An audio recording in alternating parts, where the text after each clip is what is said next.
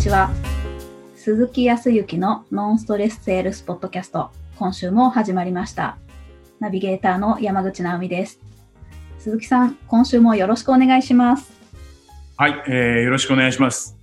もうね、えっ、と、相変わらず沖縄におりますけども、はい。沖縄も、沖縄はね、本当に桜も、おもう満開から、あーそうね、ちょっと散ってくる感じだと思いますけど、い。えはい。でもね、沖縄は、まあ、ち確かに、えっ、と、花はね、散るようなイメージあるんだけど、えっ、と、本州の方のソメイヨシノとちょっと種類が違うんでね、なんかこう、うん道にとか、土手にとかが、に、こう、桜の花びらが、こう、散って待ってるみたいな感じじゃないんだよね。なんか、ーずーっとついてる感じかな。そう。で、さらには色がものすごく濃いんでね、濃いピンクなんですよ。沖縄のおへー桜の花の花,、花びらが。だからものすごく映えるんだけど、こうやっぱり濃い、うん、そう、薄いものに慣れていると、ちょっと淡いピンクの方が、こう、最近はちょっと恋しいなとは思いますけど。ねあ今年はどうなんだろうまだちょっと、もう少し、いい3月の後半ぐらいにならないと、ね、えっ、と、桜も咲かないんじゃないかなと思いますけど、もうこっちは、どちらかというと、日に日に暖かくなってきて、日差しがやっぱり違いますよ。ーあ、そうですか。うん。あのー確かに寒さは寒さで、ね、年明けからずっとこのポッドキャストでもお話をしてますが、寒さは本当に寒いんだけど、でも、やっぱり本州の寒さはきっと冷蔵庫のような寒さ。あの、もうすべてが冷えている感じ。でね、えー沖縄の寒さは、えー扇風機とかの寒さ。どういうことかというとね、風が寒い。風が当たってるとね、寒さを感じるの。うん、だから日が当たっていたら逆に寒さを感じない。まあ当然のことながら温度がどんなに寒くても10度を下回るのって年に数回しかないみたいなんで、そうすると風が寒か、風が当たるとやっぱり寒さが増すじゃない？寒さが。うんだから風が当たっていると寒い感じる。だから寒い中っていうか普通の中に扇風機はの風を浴びてる感じだから寒い。だから風が当たったりとか太陽が当たってたら全然暖かいとか逆に暑いぐらい。へーあ、そうなんだ。なので、さらに、うんと、冬場はね、当然、えー沖縄も寒いんで、皆さん長袖とかね、うんと、薄手の風が寒いから、薄手の、うんと、ジャケットとか、時にダウンジャケット。うんセーターは断然少ないけどね。セーターはあまりいないかな。セーターいない。でもね、長袖なんだけど、あ、前にも言ったかな。えっ、と、夏はね、当然半袖にするじゃない？はい暑いから。でもね、夏こそやっぱりね、最近思うのは、これから夏こそはね、長袖だね。へーもうね、太陽が暑いのと日に焼けちゃうので、は痛いから、うんと、これは、えっ、と、長袖の T シャツとか、じゃないと、特に女性はもう日に焼けちゃって大変だと思う。ーうんあれどうなんだろう今度なんか化粧品会社の人に聞いてみようかな。多分、えーとあの UV とかの、あの、なんだっけ、し紫外線とかをカットするクリームとかあるじゃないですか。日焼け止めクリームね。はい。あれとかって沖縄の人いっぱい買ってんじゃないか。男性も結構買ってるもんね。あそうしないと、まあ、どんどん、本当にあの年齢が年齢なもんですから、あの、それこそでシミとかですね、そういう世界になってくるので、ちょっと最近は気をつけようかなと思っていて。ーうん。で、今日も実はあの、午前中にちょっとその、健康管理のこともあって、えっ、と、体調悪いわけじゃないですけどね、まあ、ある病院に行って、まあ、栄養補給の、あの、まあ、薬を打っていただいたりするんです、最近。で午前中に行ってきましたけど、まあまあ、なんかこう、今日も直美さんにも少し言われましたが、はい。ちょっと若く見られて、看護師さんに。うん。鈴木さん若いわって言われて、本当ですかあれ？と思って、健康保険証を見たら、えー、もう50過ぎてるんだと思ったら、びっくりして、もう本当に若いですねって言われて、超気分よ。そう、最近ハット考えてますね、とか。あ、そうなんだって、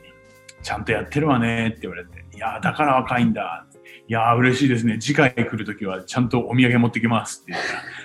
はい、引っかかったって言われた。上手、まあ、そう、お上手な看護師さんだったんですね。そう、そこに行っても、あの、日々本当に仲良くしてもらってますが。まあ、ね、今、こう、皆さんで、と、この、ノンストレスセールスっていうね、部分で、皆さんと、まあ、あ営業、ね、まあ、新人の方もいらっしゃれば、かなり長い年月、こう、営業やっていても、なかなかこう、やはり自分の思うように、はい、ことが進まなかったりとか、いろいろと、こう、時には課題とか問題がうまくクリアできないっていうところに対して、まあ、できるだけね、その軽い感じでね、ストレスなく、はい、営業というものを楽しんでいきましょう。もうそもそも営業っていうのは売り込みではなくて、その困っていたりだとか、時には何か夢の実現をしたい人のために役に立つ商品、商材、サービスを提供するものだから、決して悪いことではないんだけどね、イメージがどうしても営業イコールなんか押し売りみたいなイメージがあって、まあ、そこをこう払拭しようとして、えー、もう本当に2年をね、超えて、はい。えっ、ー、と、初代の山口さんからね、えっ、ー、と、直美さんにといったところでずっとやってきておりますが、まあ、どちらかというと、もうこの聞いてらっしゃるリスナーの方もお分かりだと思いますけど、営業っていうのはそもそもコミュニケーションでね、うん、やっぱりそのコミュニケーションがうまくいかないと、営業もうまくいかないんですけど、そうなってくると、営業って確かに限られた営業の中だけのコミュニケーションですけど、うん、実際に、じゃあ営業だけコミュニケーションが、営業のコミュニケーションだければいいの？コミュニケーションだけができればいいのっていうわけではなく、まあ、そもそも土台となる、そう、土台となる日常のコミュニケーションがね、きちっとうまく有効的にね、コミュニケーションが取れていれば、うん、営業でも同じだし、と思っているわけですよ。はい。えー、うん、かといって私がね、ものすごい完璧だとは言いません。日々コミュニケーションも課題が山のように次々から次へと出てきますけど、本当に日常で言ったら、そうですね、えっ、と、皆さんで言ったらどうだろう、まあ、兄弟のコミュニケーションであるとか、家族ね、うん、えー、時にはお子さんとのコミュニケーション、ね、えー、ご夫婦であれば奥さん、旦那さんとのコミュニケーション。で、今度、外に出ていけば、うんと自分が今度お客さんとしてね、えっ、ー、と、いる場合は、相手方、営業の方なのか、販売員なのかとのコミュニケーションもあれば、ね、日常の友人、知人とのコミュニケーション。うん、さらには会社に行くと、はい、上司部下というのか、ああとはまあそのリーダーの方とかね、え先輩後輩とか、会社の組織の中のコミュニケーション。も必要になるし、えそこに今度は対お客様とのコミュニケーション。はい、それが、まあ、一つは営業ということにはなって、うん、まあ、何はなくとも、この世の中生きていく上で、一人では生きていけないものですから、うん、どこを切っても、やっぱりこのコミュニケーション、人間関係っていうのは当然出てきて、そうなると今までずっとこのノンストレスセールスで営業に特化してきましたけどね、うん。まあ、少し今、この番組始まる前に、直美さんとも少し話をして、うん、話題を広げるというよりかは、そもそも基本となるそのコミュニケーションっていうところをね、もう少し今後は、あ深めていって、うん、することによって、より専門的な営業であるとか、時には、うんと会社の中で言ったら、組織の中のコミュニケーションとかね、うん、さらには経験あられる方とか、リーダーとなられている方のリーダーのコミュニケーションとかね。うん。まあ、家族、家庭でのコミュニケーションっていったところまで深めていけば、結果、皆さんが問題、課題に思っていたりとか、今後こうしていきたいっていうような欲求のあるところのコミュニケーションっていったものに全てつながるというふうには思っているんですね。なので、えっ、と、そうね、えっ、と、近いうち、まあ、多分もうすぐ3月ですから、春に向けて少しこのノンストレスセールスというところから、まあ、お題目はちょっとまだ考えますが、まあ、それこそノンストレスなので、ノンストレスコミュニケーションになるのか、ね、そういう形で、ちょっと新たな形で、はい、あと新たな形で継続しながらね、新たな範囲をね、少し、はい、皆さんと深めていけたらなっていうふうには思うんですけど、うん。まあ、その中でそうですね、何でもいいですよ。あの、本当に、この番組は本当にほぼほぼ打ち合わせなく 言いますけど、なんか範囲をぐーっと広げて、日常の何かコミュニケーションで、なんかこう、ここはみたいな家族でもいいですし、えー、おお友達でもいいんですけど、なんか直美さん、ここでなんかひらめくことってありません？こういう時は、いやー、もうありすぎますね。そう言われると。ありすぎる。でも、そもそも直美さんは、うん、そうだな、お仕事として、えー、どちらかというと、うんと、お子さんに教える立場であったりじゃないですか。うん。そうすると、多分今ここで、ポッドキャストを聞いてらっしゃる方もそうだと思いますけど、えー、と本当の新人中の新人で1年目と言ったら別かもしれないけど、それでもやっぱり、えー、年を取れば先輩後輩とかリーダーとかね、なっていった時、こういろいろとやっぱり教えるっていうことも多くあると思うんですけど、教える立場とかとしてね、なんかコミュニケーションで、こうちょっとストレスが溜まるなとか、言いにくいか、そんなところストレスに思ってるんですか？言いにくいか。でもなんか、えっ、と、直美さんだけじゃなくてね、多分こういうところで悩んでる人いるんじゃないかなみたいなのもなんかありますね？ああ、それで言うと、あります、あります。えーっと、例えば、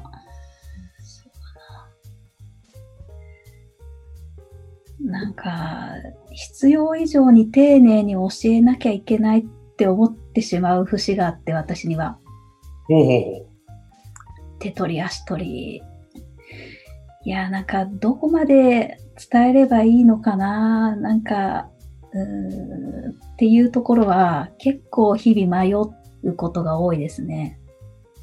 う。ああ、それはね、直美さんがね、直美さんがね、真面目だということですよ。いやいや、それはらしいと思いますよ。えな具体的にこう、何こう、やっぱり、うーんと、そうだな。仮に1から10までっていう、1から10っていうものを教えるとすると、1から10まで一つ一つ丁寧に、こう、事細かく教えていくタイプってこと？そうですね。なんか一応伝えておかなきゃいけないような、例えば過去こうだったから今こういう流れになってるんだよとか、うん。えーもしくはまあ、今までにあったトラブルというか問題とかを一応挙げて、まあこんなこともあったので一応注意が必要ですとか、うん。だから1から10のつもりなのに、なんか0から11くらいまで 伝えちゃってることが多いかもしれないとか思って、でも、それって私にとっては時間がかかるし、うん。ある意味まあ、うん、情報が、あの、不十分でも、もうとりあえずやっていただいて、で、うんあの、まあ、ここで失敗しましたじゃないけど、ちょっと苦労しましたって 言ってもらってもいいのかなとか、ああ、なるほど、なるほど。あ、はいそれもあるんですね。はい。ただなんか、まるで不親切なような気もするので、そうすると。分かってたのに伝えなかったっていうのって、うん、うん。悪いのかななんて。確かに。教えすぎたらなんか、ちょっと威圧感もあるし、そこまで、ね、細かく教えるよりかは、まあ不十分であったとどうしてもやってもらった方がうんね、やって失敗してなんかねフォローする方がいいとかっていうのは確かにそうだな確かに、うん、逆に言ったらね本当ねほぼほぼ教えなくてなんだよ直美さん全然教えてくれないよって思われてもねうんいけるくせに教えてくれないんだよなみたいな。でもまあまあ確かにそういうところには行くでしょうね。どこまで教えたらいいかとか。うん。えっ、と、教えすぎない、教えすぎたらやる気失せるかもしれないし、教えなかったらね、教えなかったで、またやる気が失せるみたいな。そうね、どうしたらいいんだろうね。っていう話に、この前もなりましたよ。おやっぱり、あのー沖縄の方でも組織のコミュニケーションみたいな話を皆さんの前でしたりとか、一緒に考えたりとかするんですけど、まあ、この番組でお話をするならざっくり言ったらですね、そうです。教えるとか教えない、あ教えないとかというよりかは、うんと、イメージで言うとね、当然、うん、直美さん、まあそのリーダー、経験をしている人は分かってるんだけど、うんこと細かくね、こうすればミスしないっていうことも当然分かってるんだけど、その答えは持っていていいんですけど、あえてそこを出さずに、一緒に考えていくっていう方法をとっていきます。一緒に考えていく。答え分かってるから当然のことながら、ミスしない方法とか、ここまできちってやっとけば、まず大丈夫だよっていうことを1から10まで教えるうん。確かにそれも必要で、最終的にはその通りになるんだけど、ただ一方的に喋っているだけだと、相手もやっぱりその状況にもよるしねうん、頭の中がいっぱいいっぱいになっちゃってるかもしれないし、うん一つ一つ整理ができないといけないんでね。その面白いもんで整理の仕方も、うーんと、やっぱりこれ人それぞれだと思っていて。うん1から順番に整理できる人もいれば、逆に10から整理していく人もいるんでね。はあ理由、そう、理由からずーっと考えていあ、理由から理解していって、最終的に結果へ行く人もいれば、結果がわかるからその理由がみたいな、そういうやっぱり考え方の人も当然いると思うんですよ。いろんな順序で。うん。それとか、うんと、飛び飛びね、要点だけをつまんで理解をしていってから、細かいところまでって人もいれば、あいろいろなタイプあると思うんですよね。ーうん。まあ、そうすると分かっていたりとかする、そう、直美さんのようなリーダー、先輩という人は、まずは、うんと、優先順位を決めてね、1から10までやる部分で、まあ、当然のことながら、直美さんが1から1をまず教えようと思ったときに、やっぱり一緒に考えていくっていう観点で言うと、まあ、当然のことながらやり方方法っていうのはまずこっちから教えないと全くわからないのであれば、うんまずはこういうことを仕掛かっていきます。仕事として。うんで、まあ説明するよね。はい。そしたら、その事柄一つに対して、相手に必ず、そう、質問をして、ここまでのところを、はい、どう思ったとか、どう感じたのっていうふうに感想を聞いてあげるんですよ。感じたこと、思ったこと。感想って言うとなんか硬いようなイメージだけど、本当にこの部分がまず第一段階としてやることなんだけど、ここまでのところはどう思った？あ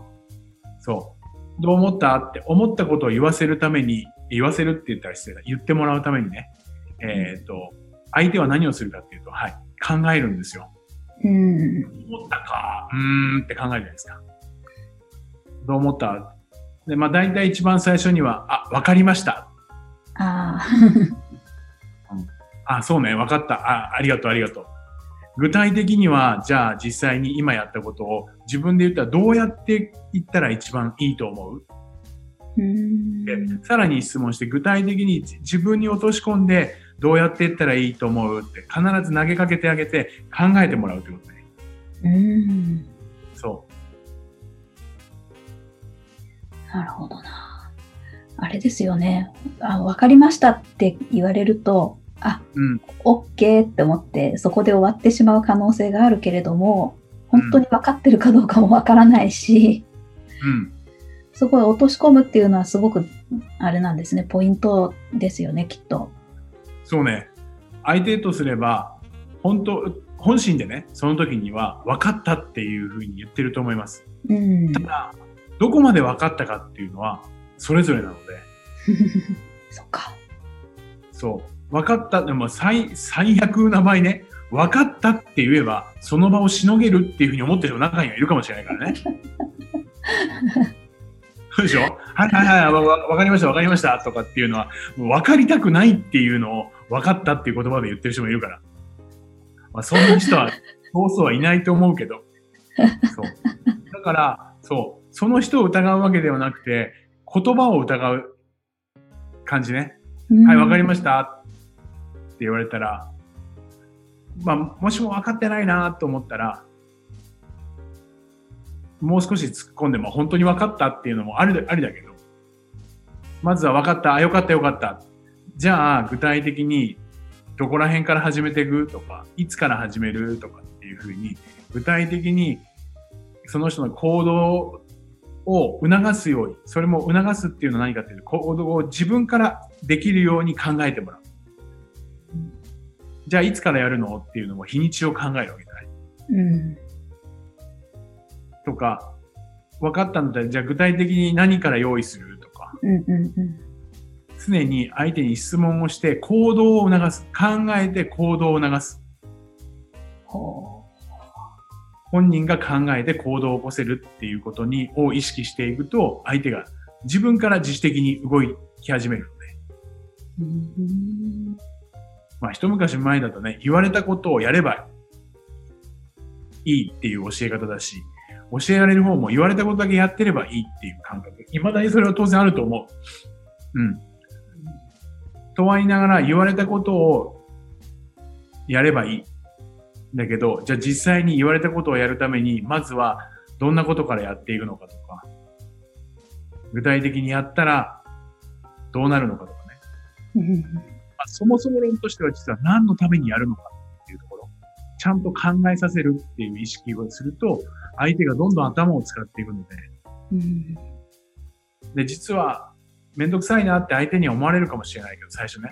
でも結果、自ら考えているので、結果その人は本当に心地よく自分から仕事ができるようになってきます。うん。そんなところを意識して、そう、教える人も一緒に考えていこうねっていう感じ。おお一緒にみんなで、一緒に二人で考えていこう。ー。へえ。一緒に考える。この感覚を持っていくと教えきらないです。伝えるだけではなくて、ちゃんと伝えたことに対して今どう思ったとか、わからないこととかない？とか。で、さらにないですっていう言葉を疑うから、強いて言ったら難しいところとか、とか、ここはちょっと割り、わかりにくいとかってなんかない？とか、うん。あのわかりましたって言ってもその言葉を信じずにもう一個質問して、本当のところをもう一回、本人も気づいてないんだよね。うんうん。そこら辺をもう一つ質問するっていうことをしていくと、相手のコミュニケーションっていうのがよより良くなって、ね、仕事の効率も間違いなく上がると思います。ああ、すごい。ここら辺をね、意識していただければというふうに思いますよ。はい。あ、ありがとうございます。早速、はい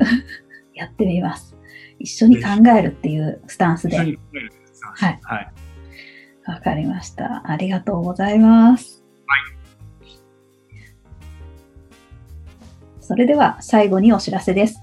ノンストレスセールスポッドキャストでは皆様からのご質問をお待ちしております。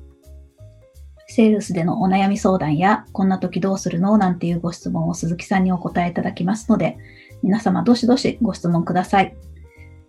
コミュニケーションに関するようなお悩み相談なども、ぜひぜひ今後たくさんいただければと思っております。えー、ポッドキャストの詳細をご覧いただきますと質問フォームが出てきますので、そちらからご質問をいただければと思います。